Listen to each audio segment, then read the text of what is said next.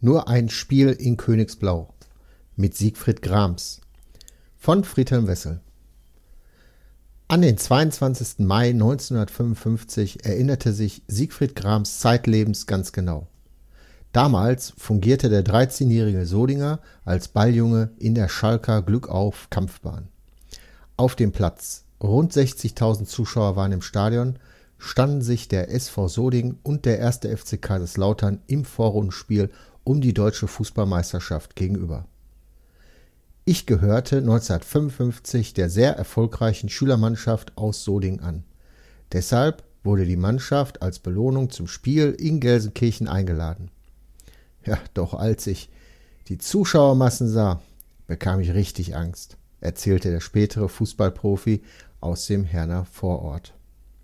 Sieben Jahre nach dem denkwürdigen Ereignis in der Glückauf Kampfbahn titelte die Herner Westdeutsche Allgemeine sogar Grams erschießt den BVB. Denn Siegfried Grams gehörte inzwischen dem Oberligakader der Grün-Weißen an. Schon als Schüler und Jugendspieler hatte der Kicker auf sich aufmerksam gemacht. So erfolgten Berufungen zu Lehrgängen nach Kaiserau wo er zusammen mit den späteren Fußballlegenden Reinhard Stanley Buda, Wolfgang Overath und Jürgen Sundermann kickte. Beim SV Soding lief es recht gut für den jungen Kicker, der den Beruf des Feinblechners erlernte und nach der Arbeit zum Trainingsplatz hetzte. Einmal musste ich sofort meine Arbeitsstelle verlassen, weil ich überraschend für eine Auslandsreise des Vereins nach Tunesien nominiert wurde – so erzählte Siegfried Grams gerne mit einem verschmitzten Lächeln im Gesicht. Der Trainer, den der benachbarten Westfalia Fritz Langner, wurde auf den torgefährlichen Kicker aufmerksam. Als der eiserne Fritz vom Schloss Strünkede in Herne zum Mönchengladbacher Bökelberg wechselte, nahm er den jungen Solinger mit. Eine interessante und spannende Zeit, denn hier spielte und trainierte ich unter anderem mit Jupp Heinkes Günter Netzer und Horst Höttges, verriet der lange in Meinerzhagen lebende Kicker. Besonders Horst Höttges sollte ihm später einmal das Fußballleben sehr schwer machen. Zwei Jahre gehörte Siegfried Grams dem Team aus Mönchengladbach an, konnte sich aber nie richtig durchsetzen. So folgte er schließlich Trainer Fritz Langner nach Gelsenkirchen, wo er zum Kader um Manfred Kreuz gehörte. Bei den Königsblauen kam Siegfried Grams zunächst bei den Amateuren oder bei Turnieren zum Einsatz. Einmal gastierten wir in Düsseldorf und ich wusste nicht, wie ich nach Hause kommen sollte. Da nahm ich Meisterspieler Günther Siebert in seinem Sportwagen mit nach Gelsenkirchen. Für mich als junger Spieler eine besondere Ehre, berichtete der ehemalige Fußballprofi. In seiner Schalker Zeit freundete sich Siggi, wie der Ex-Stürmer von Freunden und Bekannten gerufen wurde, mit Hannes Becker, Friedel Rausch und Karl-Heinz Bechmann an. Besonders gerne erinnerte sich der ehemalige Bundesligaspieler an Friedel Rausch, mit dem er bei Trainingslagern das Zimmer teilte. Dann kam der 5. März 1966. Siegfried Grams stand erstmals in der Startelf der Knappen. Zu Gast war in diesem Tag die Mannschaft von Werder Bremen. Hier hatte in den vergangenen Jahren ein beinharter Abwehrspieler auf sich aufmerksam gemacht, den Bundesliga-Debütant Grams schon vom Bökelberg her kannte. Horst Eisenfuß Höttges. Der spielte mich schwindelig. Nach dem Spiel hatte ich Blut in den Schuhen, erinnerte sich Siegfried Grams.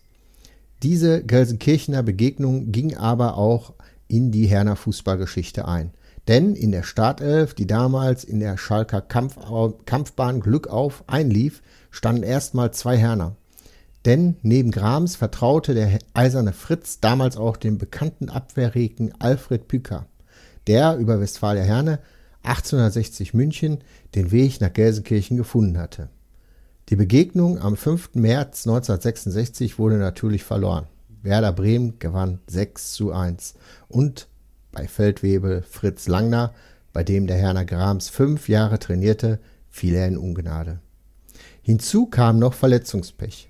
Seine Karriere setzte Sigi Grams zunächst beim Oberligisten TSV Malz-Hülz fort, um dann ins Sauerland nach Meinerzhagen zu wechseln. Hier beendete der Kicker, der einst den BVB erschoss, 1974 seine aktive Laufbahn. An seine Zeit in Schalke erinnerte sich Grams immer sehr gerne. So hat er einmal seinen ehemaligen Mitspieler und späteren langjährigen Ex-S04-Präsidenten Günther Siebert auf Gran Canaria besucht. Da gab es natürlich viel zu erzählen. Kurz nach Einweihung des Parkstadions in Gelsenkirchen tauchte Sigi Grams alte Fußballerinnerung mit Stanley Buda, Klaus Fichtel und Friedel Rausch aus.